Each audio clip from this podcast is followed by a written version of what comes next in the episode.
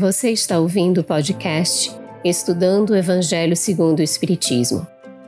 Um estudo sequencial da obra O Evangelho segundo o Espiritismo de Allan Kardec, convertidos para você que curte podcasts e produções em áudio. Essa é a nossa forma de transmitir esperança, conhecimento e alegria. Irmãs e irmãos queridos, sejam todos muito bem-vindos ao Estudando o Evangelho segundo o Espiritismo. Esse momento especial de estudo aqui na FEB TV, estudo das obras da codificação. Nós damos as boas-vindas ao querido Carlos Campetti, é uma alegria estarmos aqui contigo, querido amigo, e sempre nessa tarefa de aprendizado.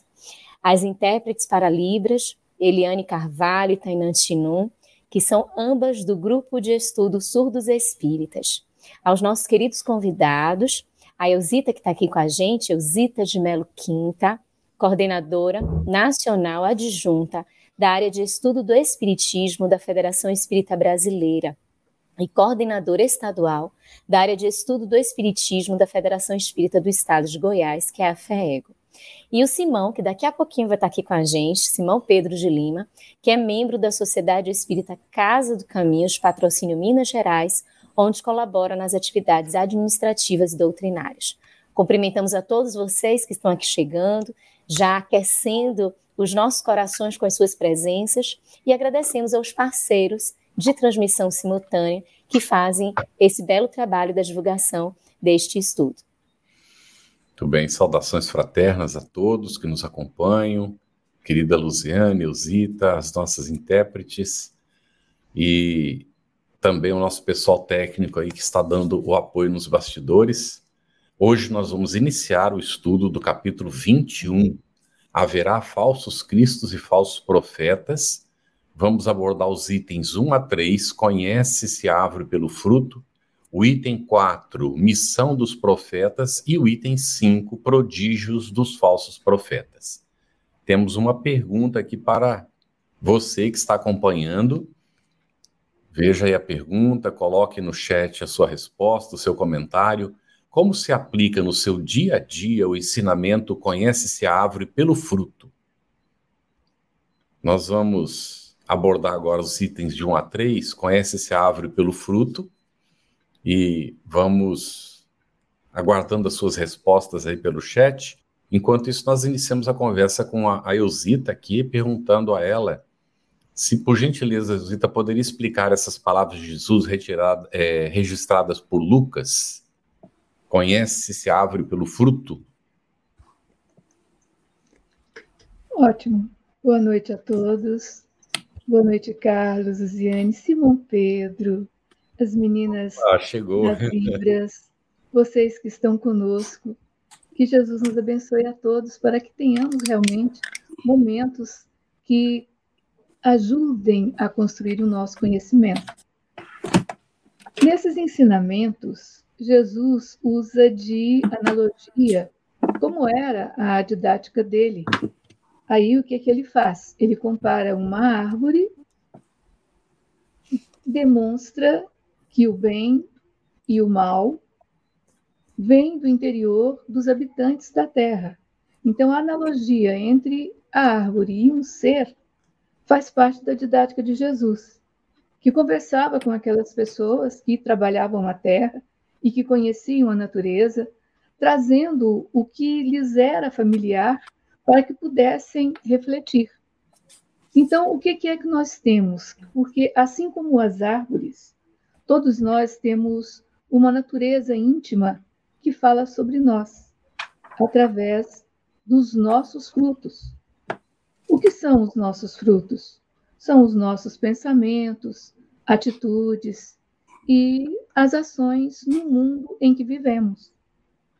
E como nenhuma árvore será conhecida ou será amada pelas aparências interiores, exteriores, simplesmente, mas pela sua produção, pela sua utilidade, pelos seus frutos, nenhum de nós que se consagre realmente a dar testemunho da verdade será reconhecido pela sua superficialidade. Então, o que nós temos que entender? Pelos frutos os conhecereis, dizia Jesus, Porque as árvores boas, que são conhecidas pelos bons frutos, assim também o homem de bem é reconhecido pelas suas boas obras, pela maneira com que reage às situações, aos acontecimentos, às pessoas, mantendo-se sempre confiante em Deus, em si mesmo e nos outros que o cercam. Então, todas as tradições religiosas, elas chegam a propor aos seus seguidores uma avaliação periódica. Então, essa coerência com a conduta cotidiana nos define também um processo de avaliação que o mestre nos traz. Cada árvore será conhecida pelos seus próprios frutos. Agora, em relação a nós espíritas, quais são os frutos que nós podemos dar a conhecer da nossa vivência? O espírito de Emmanuel, através de Francisco Cândido Xavier, ele invariavelmente ele nos conclama a uma atitude de autoexame, assim como também Joana de Ângeles, e assim como também alguns espíritos luminares que buscam trazer para nós essa consciência, porque nós temos que entender que este esforço de autoanálise nos permite identificar a qualidade das nossas próprias ações. Não nos deixam é, dentro de um projeto de auto-engano onde nós não nos reconhecemos. E a que fruto se refere Emmanuel nesse seu convite? Refere-se às nossas ações comportamentos, sentimentos, motivações, esforços, palavras.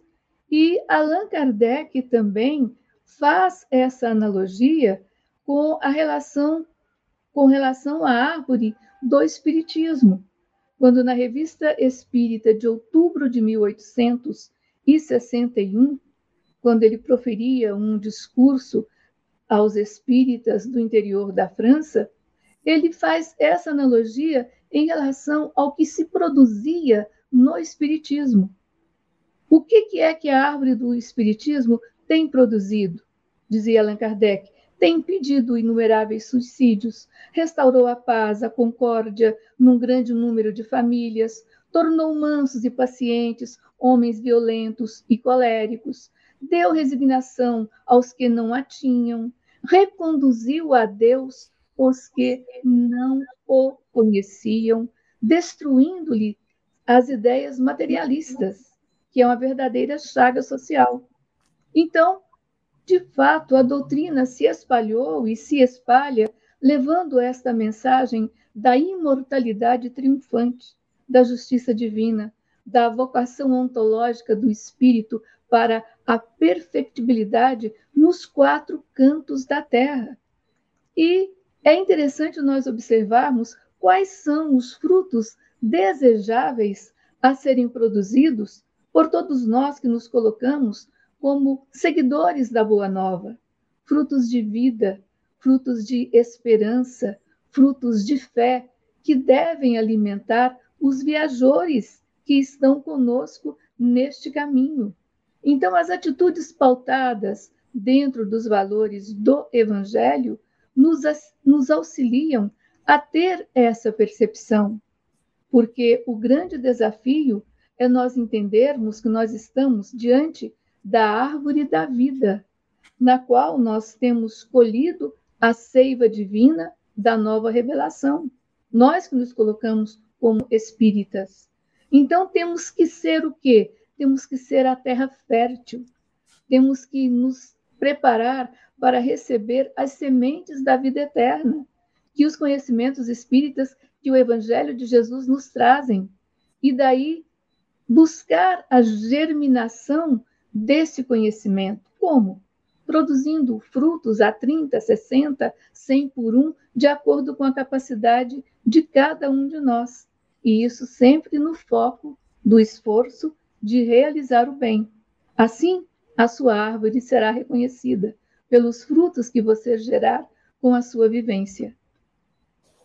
Oi, Zita, que palavras lindas. Você já nos trouxe ânimo, coragem diante desses frutos. Muito lindo, muito obrigada, querida.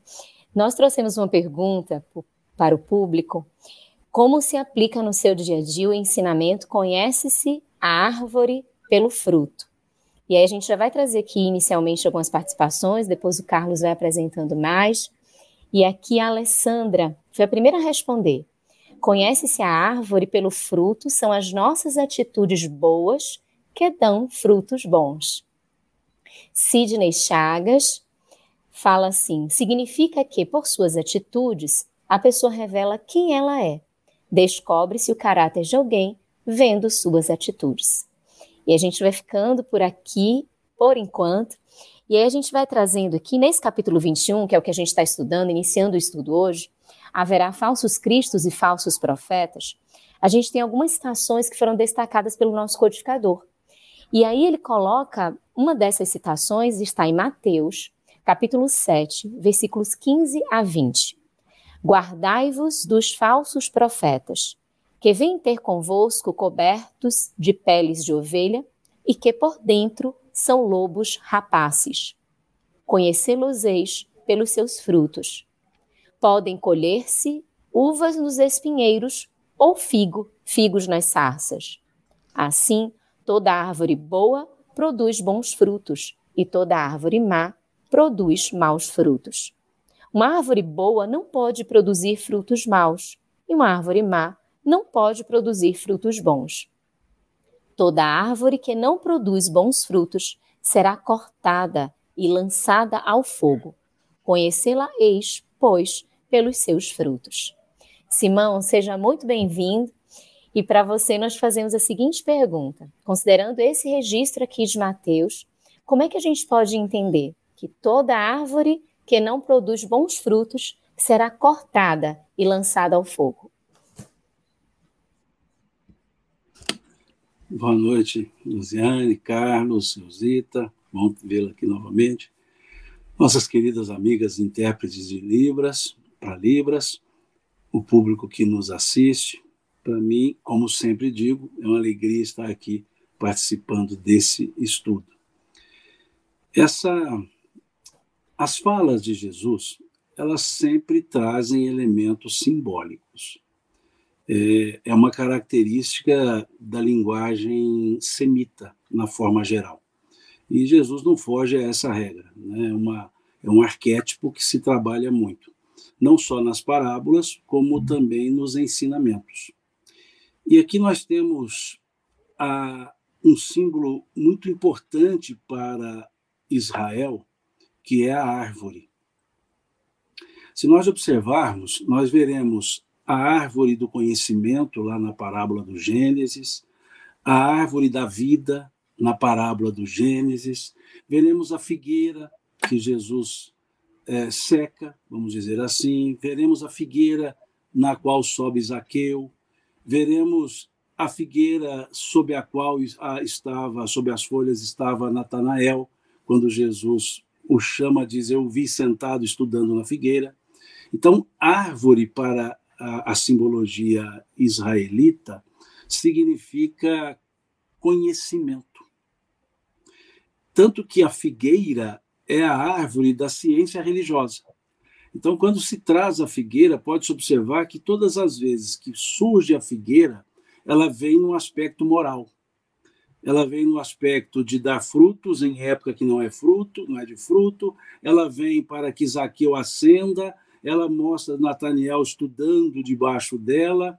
É, Adão e Eva da parábola cobrem-se com folhas de figueira que é quando tem a tomada de consciência.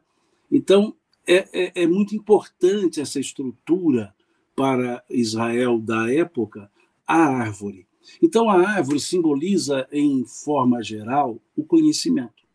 Daí é que o fruto do conhecimento precisa ser concreto. O fruto do conhecimento são atitudes. O conhecimento sem atitude, ele é acadêmico, ele não sai. Então, ele precisa se transformar em aplicabilidade. Então, aí a gente já percebe, quando ele diz toda árvore, ou seja, todo detentor de conhecimento. E todo, toda, todo conhecimento produz fruto. Só que pode produzir fruto bom e fruto mau. Então ele diz: toda árvore que não produz bons frutos. A árvore que produzir bons frutos não, não será cortada. A árvore que não produzir nada não será cortada. A figueira foi seca, ela não foi, ela foi secada, né? Ela não foi cortada. Ela não tinha frutos, então não era maus frutos. Foi secada. E aí ele diz: que não produz bons frutos será cortada. Quando se corta, se retira. Então não mais ali ficará. Então a gente já vê um aspecto escatológico nessa fala de será cortada. Porque seca continua. Ela pode recuperar a seiva depois. Mas o corte e aqui não fala se é corte raso, se houve destoca, mas o corte simplesmente retira o que existia. E aí depois ela à frente ele diz: será lançada ao fogo, que é outro símbolo muito forte na cultura israelita, não na cultura israelense, na cultura israelita da época. Se nós olharmos a ideia do fogo, nós veremos o fogo como expiação, como punição, como é, purificação. Nós temos o fogo lá no Deuteronômio para purificar as áreas que foram é, afetadas pelo período impuro da mulher. Então, a mulher, no período impuro, encostou num homem, aquele lugar vai ter que ser colocado fogo para limpar. Nós temos a, o, o batismo falado por João que Jesus traria, o batismo de fogo. Significa uma renovação. Nós temos o fogo que era utilizado para os sacrifícios, imolar e queimar. Então, a queima depois da imolação significaria expiação dos pecados. Então, veja que fogo é simbólico. E aqui nessa frase, então, nós temos Todo conhecimento que não gera boas práticas será retirado. A oportunidade, o, o, o, a, o ator, e será lançado ao fogo para purificação, será lançado ao fogo para renovação, será lançado ao fogo para expiação. Ou seja, os três elementos, os três símbolos, ou os três elementos que o fogo representa. Por quê? Aí nós avaliamos o aspecto escatológico.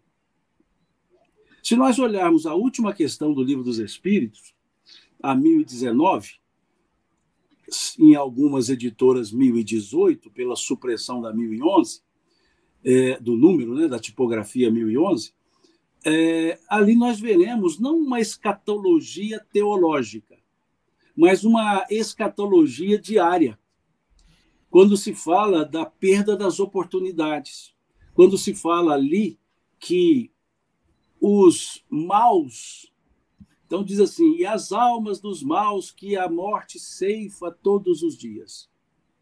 Veja, todos os dias. Não é uma escatologia teológica, porque escatologia teológica, num dado momento, todo mundo se purifica. Mas ali não, é todo dia.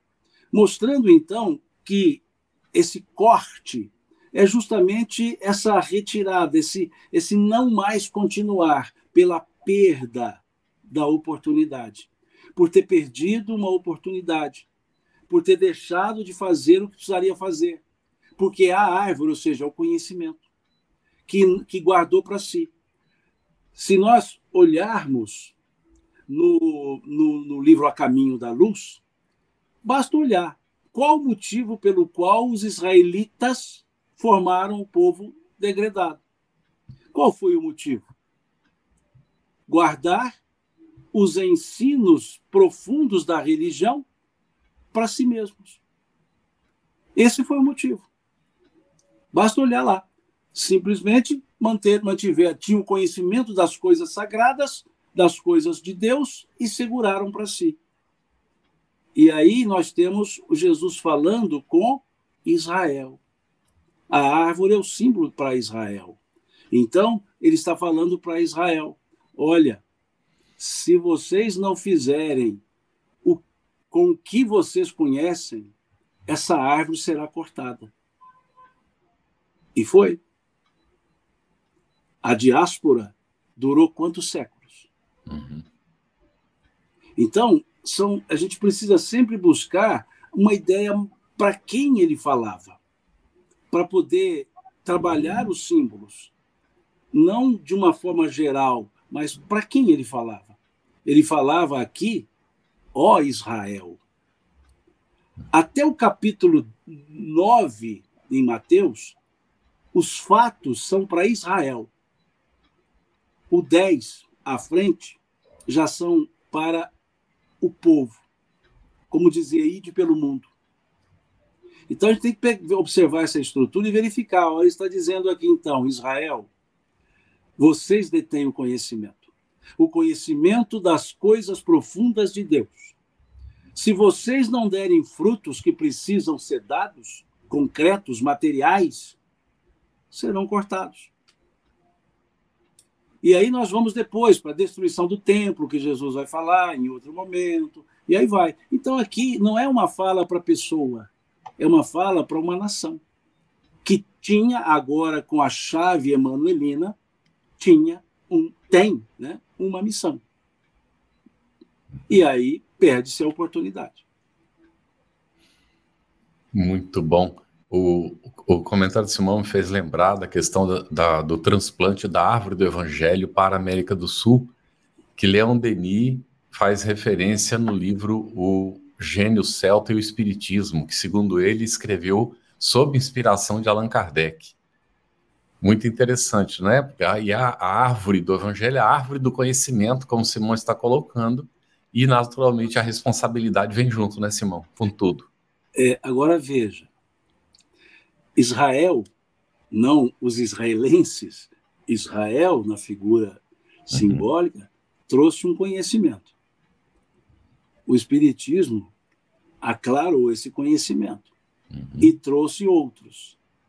E a árvore está onde? Transplantada para cá. Uhum. Então, esse recado de Jesus serve para hoje. Para nós. Para onde está a árvore hoje. Isso aí. Se não der bons frutos, corta. Uhum. Muito bem, gente. Sentir a responsabilidade nossa, o Espiritismo está entrando no período da influência na sociedade, que é uma responsabilidade de todos nós. É? Então, nós vamos aqui para o item 3, Eusita, e também vou ler o trechinho que está em Mateus, no capítulo 24, está também em Marcos, no capítulo 13. Diz assim: Tende cuidado para que alguém não vos seduza, porque muitos virão em meu nome dizendo: Eu sou Cristo, e seduzirão a muitos. Levantar-se-ão muitos falsos profetas que seduzirão a muitas pessoas e porque abundará a iniquidade, a caridade de muitos esfriará. Mas aquele que perseverar até o fim se salvará. Então, se alguém vos disser, o Cristo está aqui ou está ali, não acrediteis absolutamente, porquanto falsos cristos e falsos profetas se levantarão que farão grandes prodígios e coisas de espantar ao ponto de seduzirem, se fosse possível, os próprios escolhidos. Aí nós perguntamos: podemos afirmar que os tempos atuais ainda há muita gente que se deixa seduzir pelos falsos profetas? Opa! E como? Porque falsos profetas existem, sempre existiram e o que é importante, nas duas dimensões da, da vida, no mundo espiritual e no mundo material. Entre os seres encarnados, vamos começar pe pela, pelo nosso meio, né? Há pessoas que, que mentem, pessoas que enganam para tirar sempre proveitos materiais. E esses falsos profetas, eles fazem de tudo para iludir os incautos e, como diz o texto, até mesmo os eleitos. Quem são os eleitos, Simão? Aqueles que têm um conhecimento, aqueles que foram preparados para o trabalho, para enfrentar a seara com melhor disposição. E esses falsos profetas, eles trazem costumeiramente ideias estranhas, revelações mentirosas, na certeza de que alguém acreditará neles. E o mundo está cheio de ingenuidade. Então, com isso, nós encontramos esses falsos profetas em um número exorbitante nas religiões, cada um deles desejando garantir que se tem acesso direto a Deus, falam diretamente com Deus, sabem do que Deus quer, do que Deus não quer, e as pessoas acreditam. Encontramos falsos profetas nos meios profissionais, pessoas que às vezes possuem ciência, o conhecimento da tarefa que cumprem, da profissão que esposaram, mas não têm consciência.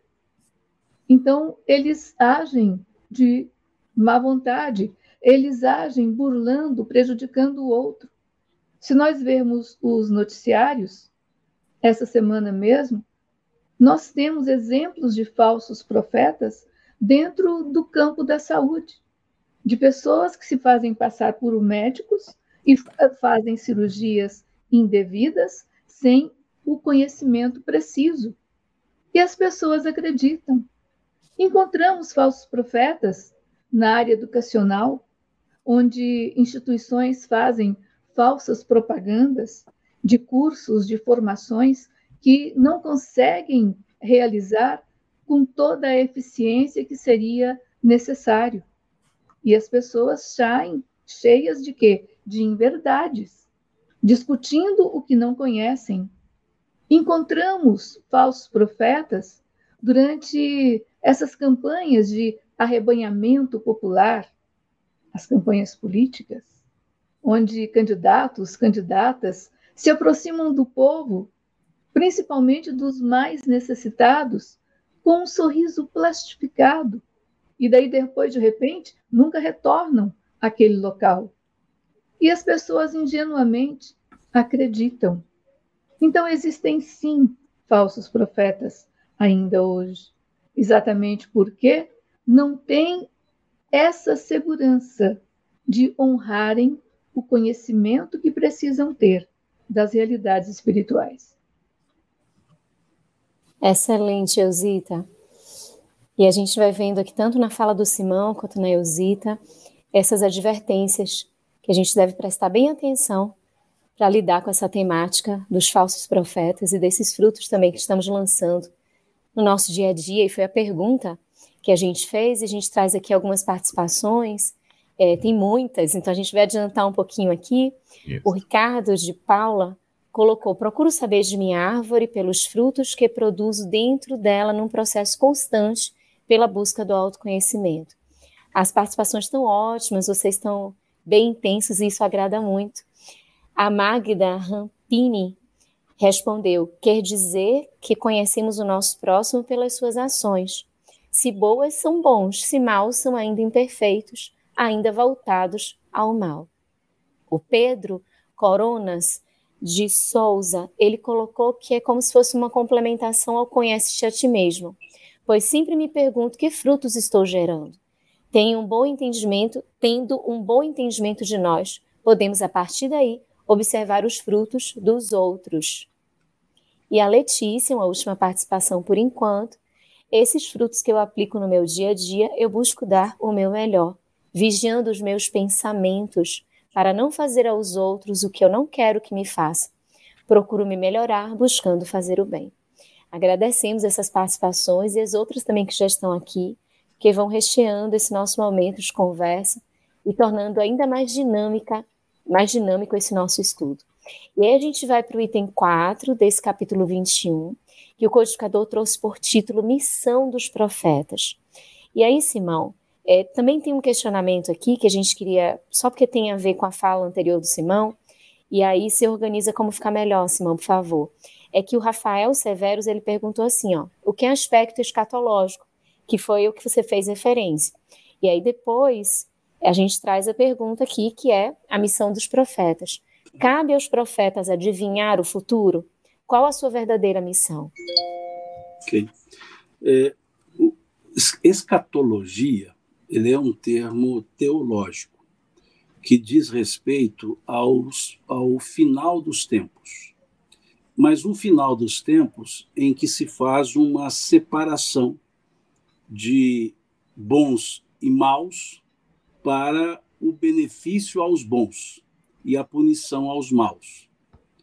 Então, o, a escatologia traz um aspecto de meio apocalíptico. Então, haverá, na ideia escatológica, uma data X, um período X, em que serão é, julgadas as pessoas e aí serão separadas para o, o eterno, felicidade eterna, ou para o sofrimento eterno. Então, é um termo da, da teologia e usam muito isso numa, na, em figuras diversas, até em palavras de Jesus, quando ele diz separar os bodes das ovelhas, algumas parábolas, como a parábola do joio, a parábola do, da, da, da rede, ela traz elementos escatológicos, ou seja, no aspecto de haverá uma separação. Né? E, então, se nós observarmos essas parábolas, fala do, do, do, da rede, separa os peixes grandes, leva ao mercado, os pequenos joga fora. O joio é, põe fogo, o trigo leva ao celeiro. Então, veja, separações. Quando eu disse que a doutrina espírita não tem o, o, o aspecto escatológico, primeiro, porque ela não é teológica. E segundo, não há esse data determinada para julgamento. Por isso que eu fiz alusão à última questão, porque o aspecto trazido pelos espíritos, quando pergunta lá na última questão do livro dos espíritos, é, jamais o bem terá lugar sobre a terra, e eles explicam que quando não mais né, existir né, os, os, os, os, o orgulho, o egoísmo, né, então aí serão banidos né, é, esses, esses sentimentos, aí o bem se instala. E aí eles explicam que essa renovação ela não é de uma vez só. E aí eles dizem lá, então os, os, os, os, bons continuarão na terra e os maus serão delas dela retirados, mas eles dizem que a morte ceifa todos os dias. Ou seja, naturalmente a pessoa desencarna e não retorna para cá. Ponto. Não tem uma retirada de um dia determinado. Né? Até mesmo no capítulo 24 de Mateus, que temos lá um sermão profético, ele não é um sermão escatológico determinado. Porque se nós olharmos ele falando de quando será os, os sinais, né, quais são os sinais do, dos tempos e qual seria o final dos tempos, no versículo 36 desse capítulo 24 de Mateus, Jesus diz: Quando essas coisas ocorrerão, ninguém o sabe, nem os anjos dos céus, nem o filho, somente o Pai. Então, veja, não há nem nesse ponto uma data determinada. Então, isso aqui é o aspecto escatológico, ou seja, um, um momento do final dos tempos em que haverá um julgamento. Então, esse é o ponto teológico. A pergunta sobre a questão dos profetas é, de fato, a ideia que se tinha para profetas era aqueles que pudessem prever os acontecimentos trouxesse um dom da profecia, que, aliás, é um dos dons que o apóstolo Paulo coloca no capítulo 12 da sua primeira carta aos Coríntios. O dom da profecia. É um dos dons também que o apóstolo Paulo traz no capítulo 13, aquele belíssimo poema que ele faz sobre o amor. Então ele fala: ainda que eu tivesse todos os dons, inclusive o da profecia, né? se eu não tivesse amor, eu nada seria. Então veja que é algo muito forte ali. Um dom que lá na estrutura mosaica é, foi proibido do exercício. E só foi liberado lá no capítulo 11 do livro Números, quando Eudade e Medade estão profetizando e sem autorização. E Moisés então diz assim: é, eles pedem para Josué pede para proibir os dois, Eudade e Medade, porque eles não faziam parte do grupo dos 70.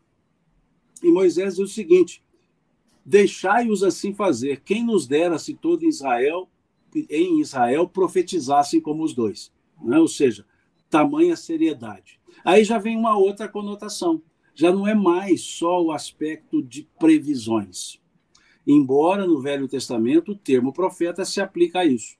Mas a missão de um profeta não é desvelar necessariamente o futuro, mas sim trazer os ensinamentos que possam auxiliar numa reforma moral.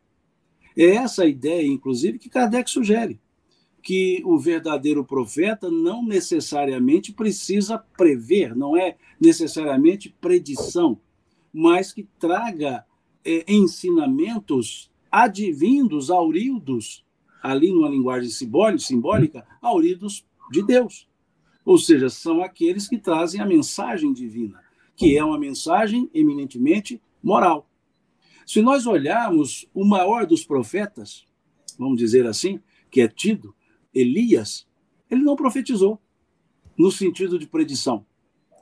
Tanto que ele é visto ali na transfiguração, representando os profetas, Elias, e Moisés representando a lei, que são os dois elementos do mandamento que Jesus resumiu, dizendo que o amar né, a Deus ao próximo, nesses dois mandamentos estavam toda a lei e os profetas. E logo em seguida vem a transfiguração, é ato contínuo. Ele vai ao monte e vem a transfiguração. E a transfiguração aparece quem? Aparece Elias, que é o maior dos profetas, e aparece Moisés, que é a lei.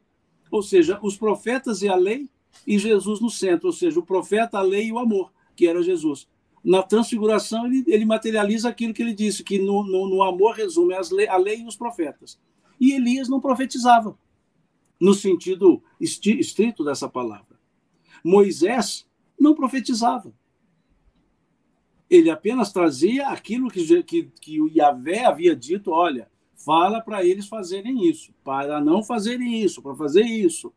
Se nós olharmos Salomão, ele não profetizava. E nós temos ali o, o Cantares, nós temos ali o, os Provérbios, nós temos ali é, o, o Eclesiastes. São estruturas de alto nível de ensino. Para isso, todos eles, então, seriam profetas, mas não profetizando no aspecto de predição. Então, Kardec tenta mostrar que, embora a palavra traga essa conotação coloquial, o real profeta, no sentido que se espera, é aquele que traz os ensinamentos para o crescimento moral. Esse sim seria um verdadeiro profeta. E nesse caso não daria nem para ser falso profeta, porque ele trabalharia com ensinos para elevação moral. Se o ensino não traz elevação moral, ele não é profeta. Então não dá nem para ser falso. Hum. Agora, quando vem predições, aí dá para fazer uma falsidade danada né? que aí é muito fácil. Né? Ainda mais predição, predições para daqui a 100 anos, que não vai estar quase ninguém para aqui dos que ouviram para poder confirmar, né? e fica tranquilo. Muito bom. É, a nossa pergunta, então, foi como se aplica no seu dia a dia o ensinamento conhece a árvore pelo fruto. O Beto Gomes colocou resumidamente, pelos comportamentos, ações e atitudes. Aí depois nós temos também do Daniel Rosa de Assis, sendo coerentes da prática dos ensinos de Jesus, somos bons frutos da árvore do Evangelho diante dos que falem em busca do reino do, da terra, ao invés do reino do céu. Muito bem, nós temos do Ricardo Paula também, colocando o bem pela presença dos bons frutos e o mal pela ausência do bem neles. Em Jesus, tem na figueira o símbolo da árvore da nossa consciência interior, ramificada em pensamentos e ações de aprimoramento. É uma pergunta, esse aqui vai ser para o Simão, né? Tá bem? Deu para ver, Simão? Tá. Bem, pela presença dos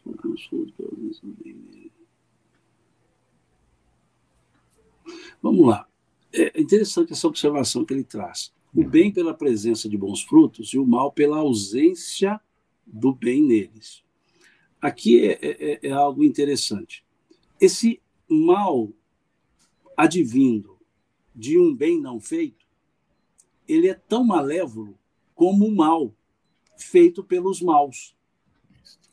Porque é interessante observar esse aspecto até mesmo. O mal, ele não é criação de Deus. O mal ele não é criação. Assim como a sombra não é uma criação. A criação é a luz. A sombra é a ausência da luz. Tanto que lá na, no, na parábola da criação foi faça-se a luz. Então a luz foi criada, mas a sombra não. A sombra é a ausência da luz. O bem foi criado, o mal não. O mal é a ausência do bem. O mal não tem existência. O mal tem apenas uma representação por ausência. Então, se ele é o resultante de uma ausência, ele não tem a própria essência. Isso é muito tranquilo. Não tem como dizer, ah, então por que Deus criou o mal? Não, ele não criou, mas o mal existe. Não, não, o mal não existe. O mal é derivação. Derivação da ausência do bem. Então, aí vem essa, essa pergunta muito bem colocada. Em Jesus, nós temos o fazer o bem. E ele traz os, os mecanismos para a feitura do bem. E ele vai mostrar o aspecto do não fazer o mal e do não fazer o bem, quando ele vai trabalhar na ideia do morno, na ideia do sim, sim, não, não. Então, esse aspecto é importante. A figueira trazida na pergunta, a figueira ela é uma, uma, uma, uma árvore do, do, da ciência religiosa. Ciência não no sentido científico, da ciência, do conhecimento religioso. É porque o termo ciência é muito usado no Velho Testamento, não no sentido que damos a palavra ciência hoje. Ciência no aspecto de estar ciente, de saber sobre, a respeito de. Então, a ciência religiosa, ela é um, a árvore, aliás, a figueira representa a ciência religiosa.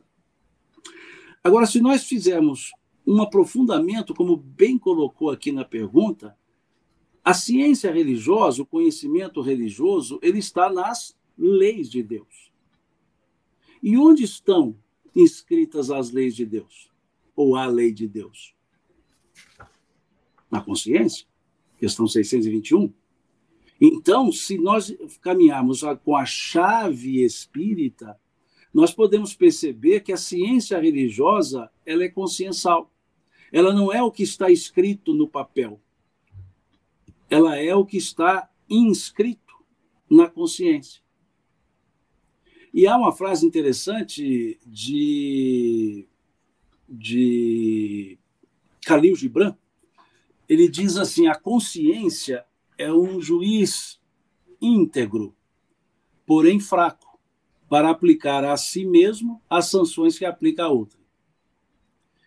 Então, veja, o mais difícil é o trabalho com a consciência. Porque o trabalho com a consciência leva é, é, perpassa pelo autoconhecimento. E o autoconhecimento é o que nós menos queremos fazer. Então, tem uma boa relação nessa pergunta que é trazida a ideia da figueira ser tra, tra, tra, transli, digamos, transmutada para a consciência, e aí sim vem a ideia de frutos. Os frutos são meus, não da árvore alheia, são da minha árvore. E é interessante observar que lá no paraíso, duas árvores foram proibidas de serem comidos os seus, seus frutos. Não foi uma árvore só. Eles não podiam comer da árvore da ciência do bem e do mal. O que é a ciência do bem e do mal? A tomada de consciência. E não podiam comer da árvore da vida. Comeram da árvore da, da, da ciência do bem e do mal. E a serpente, ali naquele momento, ela tinha dito o quê? Não, vocês não morrerão. Se vocês comerem, vocês serão como eles. Saberão o bem e o mal. É isso que está lá, capítulo 3. Eles comem. E aí cria um estardalhaço danado numa dimensão é, que não diz qual lá no paraíso, numa dimensão espiritual. Um estardalhaço. Por quê? Dizem assim: eis que eles comeram do fruto da ciência do bem e do mal. Agora eles são como um de nós, sabem o bem e o mal. A serpente disse que se ela comesse, ela saberia o bem e o mal. E depois que ela comeu, eles, os que disseram, façamos o homem a nossa imagem e semelhança, eles disseram, eis que agora eles são como um de nós, sabem o bem e o mal. Veja, e aí era uma árvore. E, e por que que puseram os querubins lá com as espadas flamejantes? Disseram assim, e o Senhor colocou na porta do paraíso, na jardim do Éden, dois querubins com espadas flamejantes, para que para que eles, Adão e Eva, não voltassem ao Éden e comessem da árvore da vida e vivessem eternamente. Então veja o quão importante essa ideia da, da consciência na ciência religiosa. Né? Esse, esse despertar de consciência é o mundo que nós vivemos hoje. E não vamos entrar em detalhe, mas lá na questão 607, B do Livro dos Espíritos, A e B, A principalmente, nós veremos essa, essa humanização né, com tomada de consciência, principalmente na 607A. Então, muito bem colocada, não, não vejo nem como pergunta. É, quando eu li ali, eu via, via como uma afirmação. Eu, eu também achei que era, quando eu vi no final, estava uma, uma interrogação. Eu achava é. que era uma afirmação mesmo. Muito bem colocado, muito bem colocado por, pela pessoa. Muito bom, Simão. É, Eusita, nós estamos entrando no item 5, prodígios dos falsos profetas. É, a, os falsos profetas podem fazer prodígios? Sim, tanto podem fazer que Jesus advertiu a respeito desses falsos profetas. Farão prodígios, disse ele, farão maravilhas, poderão até mesmo enganar os escolhidos. Portanto, o que é designado como prodígios ainda está na ordem da natureza e só cumpre a vontade de Deus quando faz parte de um desígnio providencial. O alerta que Jesus faz a respeito dos falsos cristos e dos falsos profetas, comprova o quê?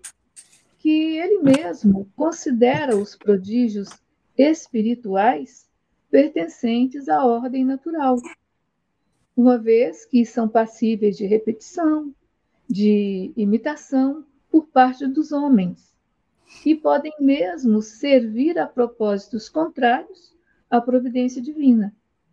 Então, nós temos aí a noção do milagre e dos prodígios espirituais como acontecimentos sobrenaturais e causados necessariamente por Deus, não encontra essa afirmativa fundamento em Jesus. Por quê? Kardec nos adverte que, se, pois, segundo o princípio que se dá a essas palavras, o espírito do mal tem o poder de fazer prodígios, que os próprios eleitos sejam por eles enganados, disso resulta que, podendo fazer o que Deus faz, os prodígios e os milagres não são privilégios exclusivos dos enviados de Deus, como o Simão bem colocou. Se é para profetizar, sendo intérprete da lei e intérprete do bem, não tem espaço para o, o falseamento. Então, para o ignorante, todo fenômeno cuja causa é desconhecida é algo sobrenatural. Para o Espiritismo, que afirma que não existem milagres ou magia, os eventos extraordinários podem ser compreendidos como? Como um elemento da lei da natureza. Então, o fato de um profeta, um médium, realizar coisas maravilhosas não constitui sinal de uma missão divina, visto que pode resultar no quê? No conhecimento que está ao alcance de qualquer um que tenha faculdades orgânicas especiais. Porque nós sabemos que aquele médium, que é o profeta de hoje, que é o intérprete das realidades espirituais, se ele tem condições orgânicas especiais, ele pode fazer fenômenos, ele pode apresentar prodígios. E não necessariamente significa que ele tenha ali uma essência espiritual de, de alto padrão. Não significa que ele seja uma pessoa superior, uma pessoa evoluída, porque nós sabemos que a, a mediunidade ela é uma faculdade orgânica. O corpo já vem predestinado, previsto, organizado para se fazer passível a determinados fenômenos. Então, o que é que nós precisamos entender?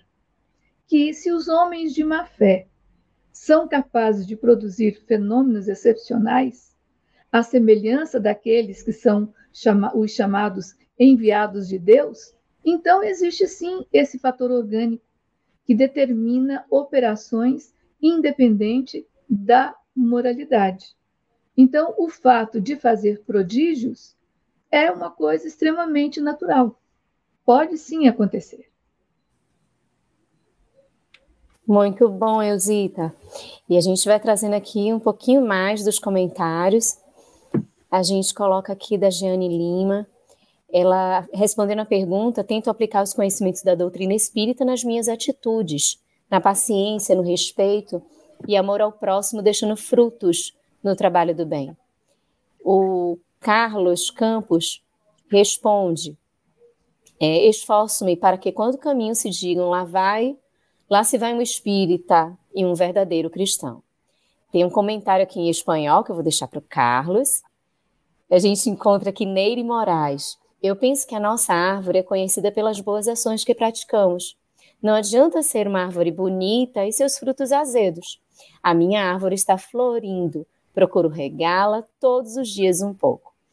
Muito boas as participações. E a gente segue aqui bem no, no caminho aí que a Eusita já começou a trazer, falando dos prodígios. A gente pergunta para o Simão: há milagres, Simão? O que, é que a gente pode entender por milagres? Uhum. Vamos lá.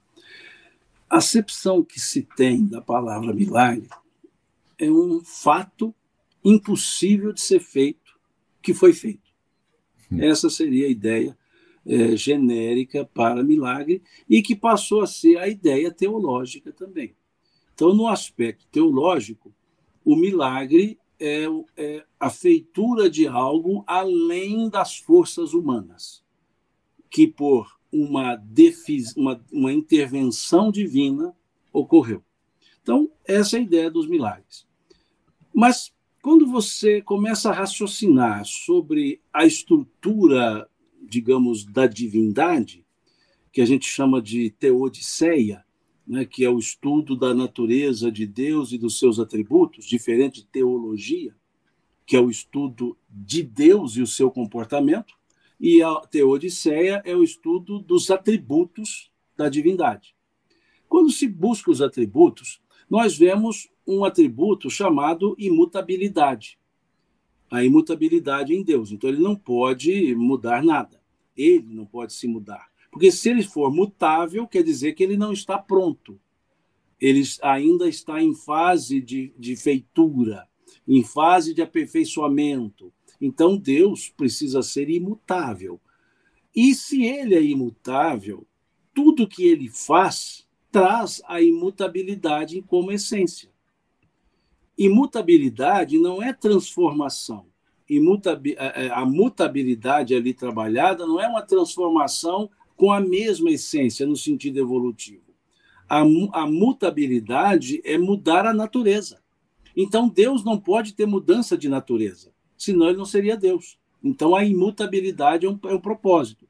E se ele é imutável, e como ele é perfeito, tudo que ele faz é imutável, ou seja, suas leis são imutáveis. Isso é o que a Teodiceia diz, isso é o que a questão número 13 do Livro dos Espíritos também diz, porque a, o estudo dos atributos da divindade, na verdade, Kardec traz os elementos da Teodiceia. Então, aqui, aquela, aqueles elementos trazidos por Kardec são os elementos que a filosofia traz. A Teodiceia é um ramo da filosofia, como, como moral, como ética, são ramos filosóficos.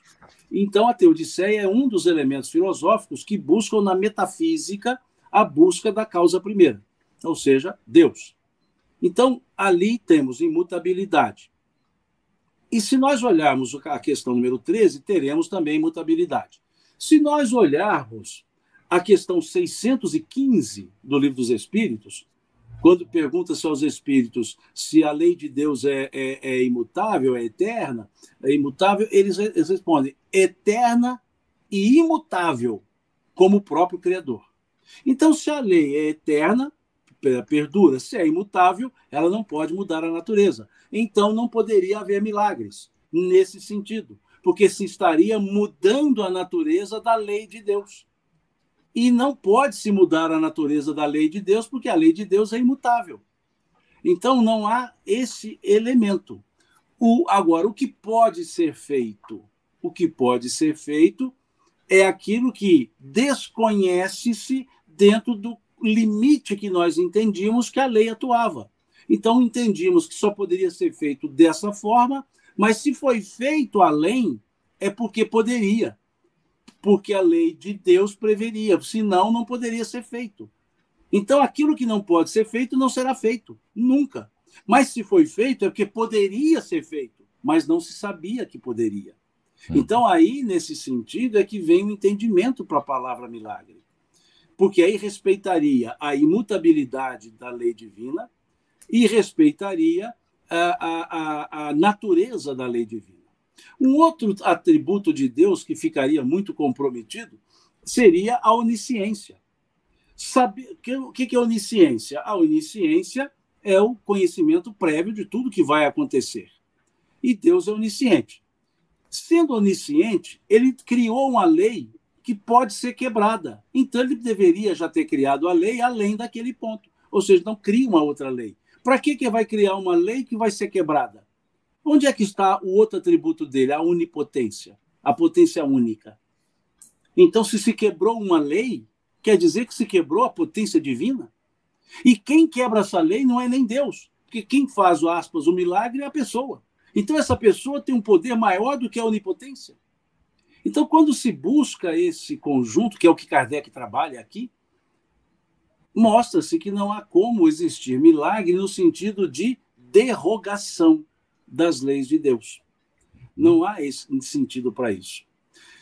O que nós temos, por exemplo, lei física é lei de Deus, questão 614, lei natural. A gravidade é uma lei natural.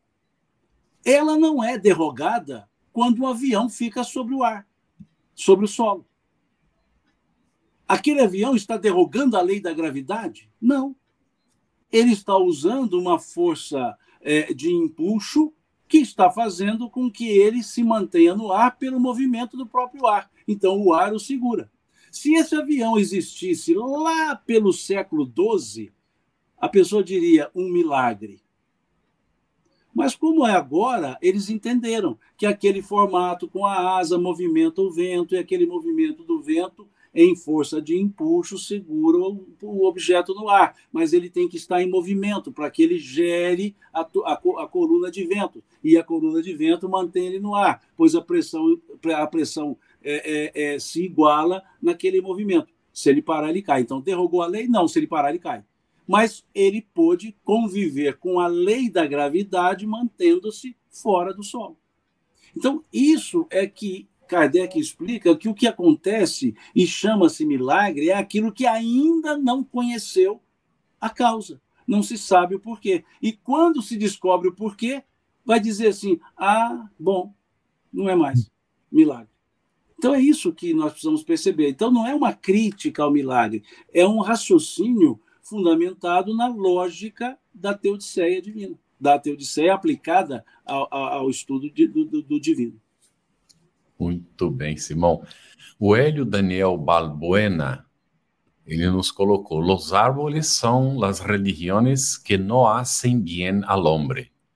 Traduzindo, a, a, ele coloca que as árvores que estão citadas são as religiões que não fazem nenhum bem para o homem, ou seja, a humanidade.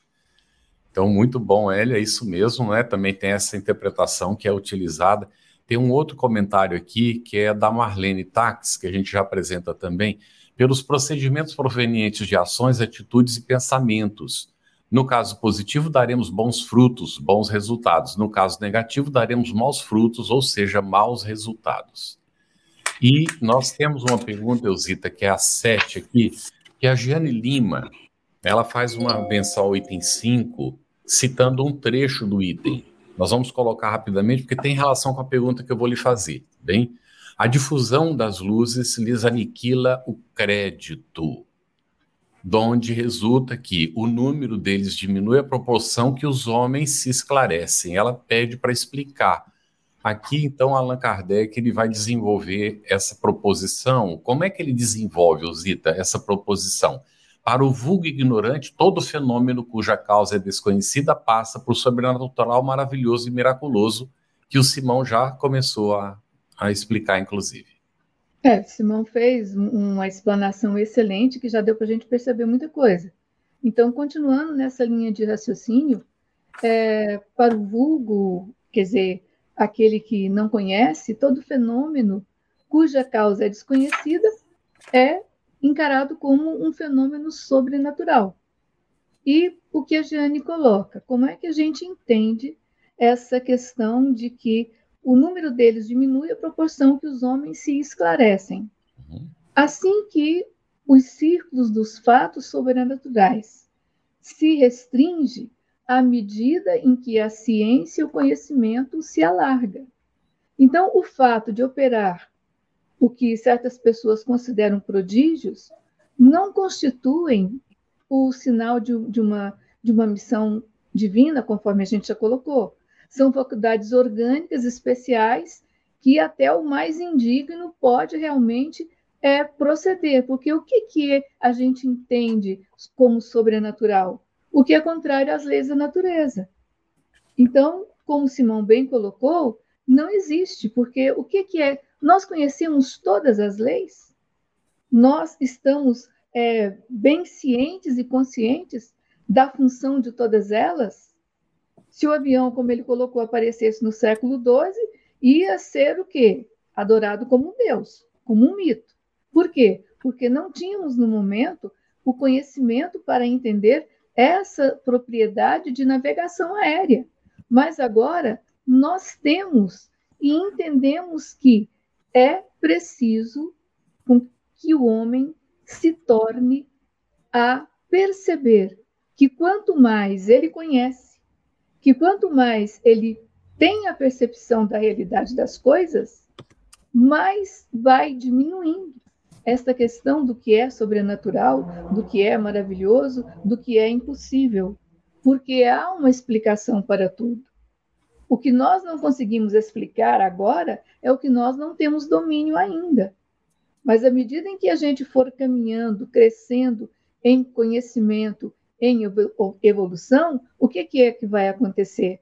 Essas luzes vão se ampliar e o número do que é sobrenatural vai diminuir cada vez mais, porque conheceremos. Excelente, Eusita. Nós temos muitas perguntas, mas o nosso tempinho também está indo embora. E a gente vai trazer aqui para o Simão a pergunta do Ricardo de Paula. Simão, como cuidar melhor de nossa árvore para que ela passe a dar melhores frutos? Seria começando por alimentar a seiva dos sentimentos com o bem viver, como bem viver os ensinamentos de Jesus? Uhum. Sim, sim, mas a orientação que os espíritos, os espíritos nos dão, as orientações, nas orientações que os espíritos nos dão, uma delas para esse aspecto para melhorar os frutos é se conhecer melhor, que é a questão 919. É se conhecer melhor.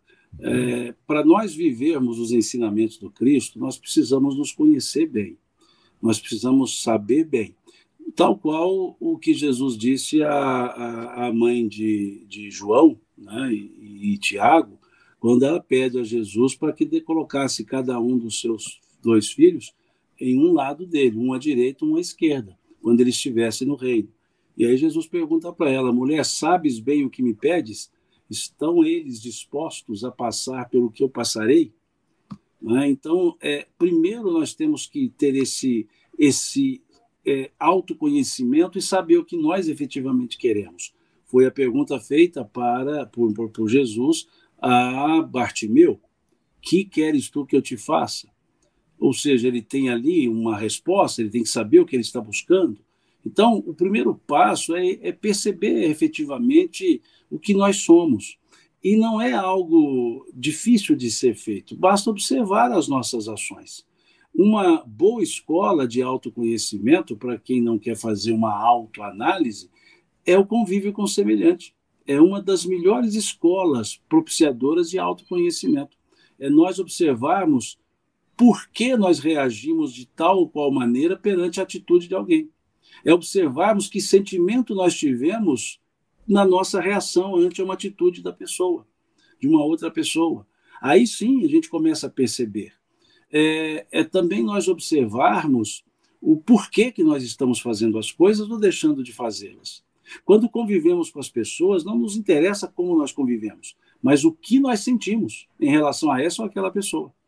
Então, isso é um passo muito importante para que nós possamos refletir sobre nós e aí sim começar a busca do nosso, da nossa, do nosso melhoramento consciencial, para o nosso crescimento moral. E os ensinos do Cristo são o roteiro, são o roteiro que nós temos para seguir, que é a questão 625 do Livro dos Espíritos. E ali temos duas coisas interessantes. A pergunta foi: qual é o tipo mais perfeito que Deus ofereceu ao homem para servir de guia e modelo? São duas coisas: guia e modelo para a humanidade. O que é guia? O que nós seguimos. O que é modelo? O que nós copiamos. Então Jesus é para ser seguido e copiado. Como que nós seguimos a Jesus? Pelos seus ensinos. E como nós copiamos a, a Jesus? Pelos seus exemplos. Então está ali, muito simples para fazer. Então, corretamente, começamos seguindo as orientações de Jesus depois de percebermos efetivamente o que nós buscamos, o que nós queremos, o que nós o, e quem nós somos. Porque o, até mesmo o que nós somos tem uma certa dificuldade para muitas pessoas. O que nós somos é diferente de quem. O que nós somos? Espíritos.